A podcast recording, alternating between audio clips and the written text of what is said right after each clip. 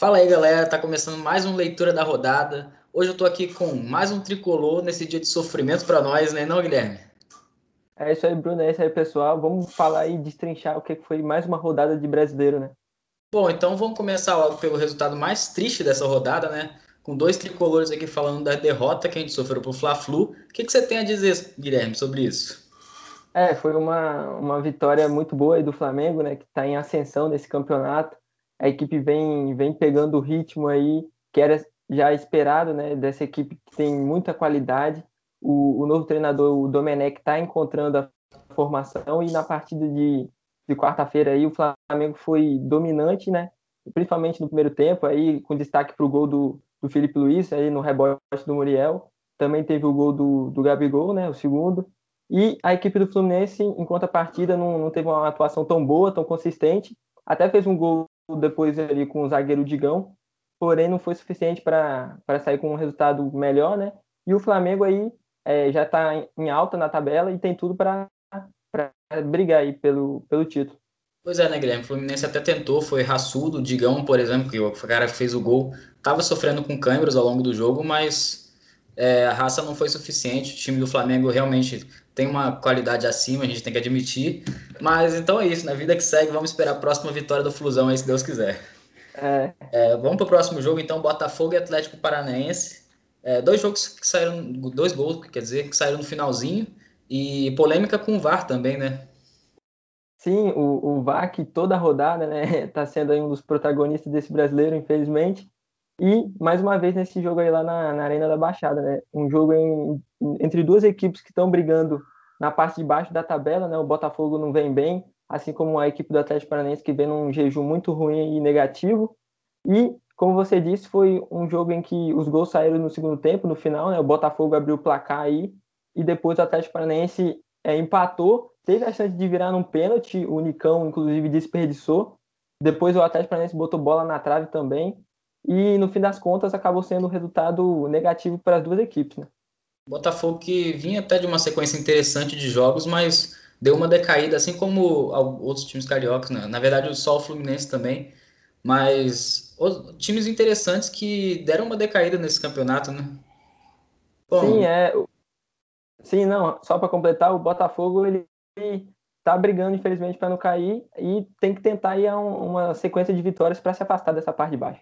Pois é, um abraço para o nosso botafoguense Vitor Recla aí, que ele consiga também comemorar mais uma, algumas vitórias aí com o Fogão, menos contra o Fluminense. É, então, seguindo para o jogo mais louco desse campeonato, dessa, dessa rodada, 3 a 3 Goiás e Curitiba, maluquice do início ao fim, né? Sim, foi um jogo que parecia que ninguém queria ganhar, né?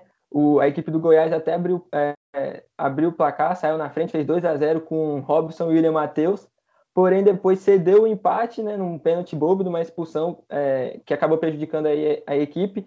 E aí a, o Goiás virou, né, com, com o gol do Rafael Moura, o Inácio Rara e o Sabino que fez um gol contra. Porém, no fim do jogo, o próprio Sabino teve essa chance de se redimir num pênalti que a favor né, da equipe do Goiás e ele converteu. Então foi um 3 a 3 que acabou não sendo bom também né, para nenhuma das duas equipes que estão brigando nessa parte de baixo. E o, o resultado aí, então, como eu disse, é, que, que não adianta muita coisa. Porém, foi um jogo muito movimentado, né? Para quem gosta de gols, principalmente.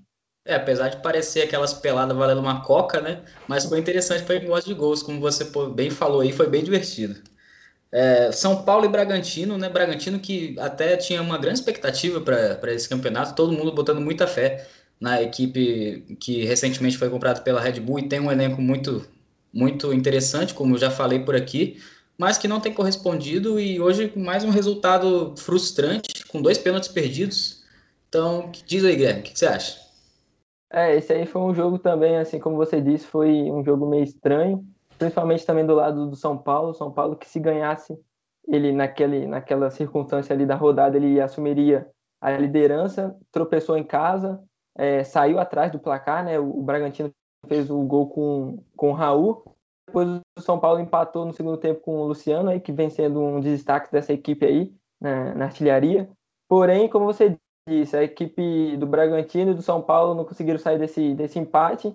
E o, o Bragantino está lá no rebaixamento e um time que tinha muito investimento, como você disse, né? Uma expectativa de brigar pelo menos na metade da tabela, está decepcionando. E o São Paulo aí está na toada ali de brigando pelo título, né? Por enquanto. Vamos ver se esse time do Diniz se sustém aí na. se mantém, né? Na, na sequência do brasileiro. É, nosso querido Diniz, né? Quem diria? Vamos ver até onde ele vai. Então, Santos e Atlético Mineiro, lei do ex dessa vez com técnicos. Só que o São Paulo não se deu muito bem nessa não. Sim, o, o São Paulo que estava reencontrando na né, equipe do Santos, a sua equipe no, na Vila, e acabou perdendo. O, o, Santos que teve como destaque aí o Marinho, né, que vem sendo um destaque aí o artilheiro Marinho, fez dois gols na partida. Foi um jogo muito movimentado, porém com, com resultado muito melhor para o Santos, que dá uma subida um pouco na tabela, e o Atlético fica estacionado ali na, na quinta colocação do, do Campeonato Brasileiro, né? É, jogo representado por uma falha muito infantil do Mariano, né? Recuou uma bola erradíssima para o goleiro do Atlético Mineiro, que depois sofreu a expulsão. Isso culminou na substituição do Vitor, que falhou nos gols, mas também todo o mérito para o Marinho, que, que jogou muito nesse jogo, mais um jogo, e é um dos grandes craques do campeonato até aqui. Sim, vem sendo grande destaque, inclusive já tem gente até querendo cogitar ele na seleção brasileira. Vamos ver se o Tite mais para frente, né? Convoca o Marinho mesmo. Vamos ver se vai ter minimício aleatório na seleção. Vamos aí pro clássico, grande clássico paulista, Palmeiras e Corinthians, 2 a 0 Palmeiras.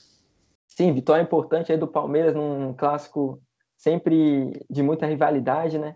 Lá em São Paulo, o, o Palmeiras que principalmente no primeiro tempo foi muito dominante, foi melhor no jogo aí e a, a derrota do Corinthians foi frustrante, principalmente pelo, pelo resultado, e custou o emprego do treinador Thiago Nunes, né, que acabou sendo demitido depois de, de aí um, um, longo, um longo período, não, do início do ano até agora, aí, nove meses, em que foi um, um período de muita é, dificuldade no comando do Corinthians e acabou sendo demitido. Já do lado do Palmeiras, uma vitória importante, que faz a equipe subir um pouco na tabela. Lembrando que o Palmeiras é o único time invicto nesse brasileiro ainda. Pois é, Guilherme, a gente sabe que a cobrança aqui no Brasil, no, nos técnicos, é muito alta e a torcida é muito imediatista. Quando o, o time não está indo bem, já querem logo sacar o técnico. E é uma questão de, de paciência, né? A torcida brasileira realmente não tem e isso reflete muito nos resultados, né? As equipes trocam de técnico o tempo todo e acabam não conseguindo ter um estilo de jogo definido e os resultados não saiam. Sim, dá mais o estilo do Thiago Nunes, né? Que é um estilo que requer um pouco mais de trabalho, um pouco mais de tempo. E no Corinthians isso ele não, não conseguiu colocar em prática, né? Pois é, vamos ver agora como é que vai ser o timão aí. Quem vai assumir o cargo do recém-demitido Thiago Nunes. Internacional e Ceará, dois gols dele, né? Thiago Galhardo, grande artilheiro aí, jogando muito. Esse também encostado pela seleção. Sim, Thiago Galhardo, né? E vai lembrar também a lei do ex nesse jogo, né? Nunca falha aí. Ex-Ceará, Thiago Galhardo que vem sendo aí um grande destaque do Inter no ataque colorado. E a equipe do Inter que está na liderança do campeonato, né? Não tem muito o que falar, uma equipe que está arrancando aí nesse início muito bem. Um, inclusive aí um dos melhores inícios do Inter em brasileiro, desde aí da era dos pontos corridos. Então tem tudo para brigar para ser campeão mesmo até o fim, fim do brasileiro. E do outro lado, Ceará acabou saindo com mais um resultado negativo, né? Pois é, o Ceará que também é outra equipe muito interessante de se observar. Vinha também de uma sequência relativamente boa, mas pegou o líder do campeonato, né? O Cudê está fazendo um excelente trabalho até aqui. Mais um técnico gringo aí é, se destacando no, no campeonato nacional. É isso aí, o Cudê é um grande treinador e tem tudo para dar muito certo aí nesse projeto brasileiro no Internacional. É. Próximo jogo, mais uma equipe gaúcha ganhando, Grêmio e Bahia. Sim, uma vitória importante do Grêmio, né? 2 a 0 fora de casa. Lembrando aí que o Grêmio vinha numa sequência muito negativa, acho que eram, são, eram seis jogos sem ganhar e conseguiu uma vitória importante. Foi um jogo que o Grêmio não, não foi assim dominante, não conseguiu ser melhor que o Bahia, porém foi eficiente.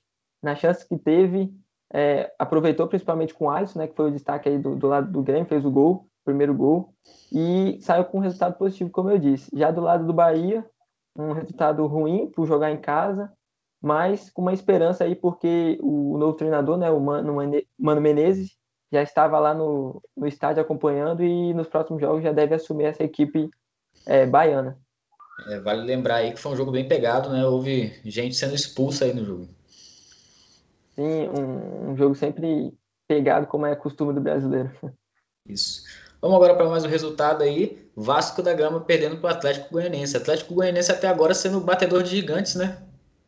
Sim, o Atlético Goianiense que umas rodadas atrás, no, no próprio Rio de Janeiro, só que no Maracanã, tinha arrancado o empate do Fluminense, 1 a 1 é, quase venceu também aquele jogo. E nesse jogo aí contra o Vasco conseguiu uma vitória de virada, uma vitória importante. Renato Kaiser aí, né, lei do ex também, foi destaque aí no Atlético Goianiense. E do lado do Vasco, uma, uma derrota é, sofrida, né, por estar jogando em casa. Foi uma das primeiras derrotas aí do novo treinador, né, o, o treinador do Vasco. É, o, esqueci o nome dele agora. e, e aí ele acabou perdendo e, e o Vasco é, não, não, deu muito bem. É, vale lembrar também que, como destaque, o Cano fez o gol do Vasco e segue aí um dos artilheiros do Brasileirão. Ah, lembrei o nome do treinador, Ramon. Ramon Menezes. Bom, excelente. Um Esse branco. é o nosso querido Guilherme Barcelos, futuro do jornalismo brasileiro. Bom, Cano, sempre ele, né? O cara é artilheiro, não tenho o que dizer. E a equipe do Vasco é muito boa, foi uma derrota surpreendente. Eu acreditava numa vitória, mas tudo bem, né? Para tricolor, a derrota do Vasco tá, tá suave. Vamos seguir. E o Vasco destaca. Não, só para destacar, Bruno, que o Vasco está em sexto colocado, ainda não é uma, uma classificação ruim, né? Tá ali na parte de cima da tabela e tem tudo também para brigar aí, né? Por essa vaga na Libertadores, a equipe vascaína. Pois é, apesar de tudo, é interessante ver o Vasco tendo essa reerguida, né? Não vinha de, de bons campeonatos há uns tempos atrás, agora está com uma equipe com uma qualidade muito superior ao que apresentava antes, com jogadores estrangeiros também de muito talento, como é o caso do Cano e do Benítez, e também jogadores brasileiros que vêm atuando bem, o Castan sendo uma boa opção ali na zaga, por exemplo. E é isso, a expectativa é que eles realmente consigam aí ficar numa posição confortável na tabela. Bom, então acho que é isso, né? Finalizando aqui mais uma leitura da rodada. Muito obrigado pela presença, meu amigo Guilherme Barcelos. Eu que agradeço, Bruno. Tamo junto e já começa já mais uma rodada esse final de semana, né? Vamos ficar ligado aí. É isso aí. Se Deus quiser, mais uma vitória do nosso Flusão para que a gente possa ter um pouco de alegria, né? É, tem que voltar a vencer, né? Vamos embora. isso aí. Muito obrigado a você que está assistindo e não perca o próximo Leitura da Rodada. Continua acompanhando aí também nossa página no Instagram, arroba Leitura de Jogo. Segue aí, acompanha a gente aí. Muito obrigado aí.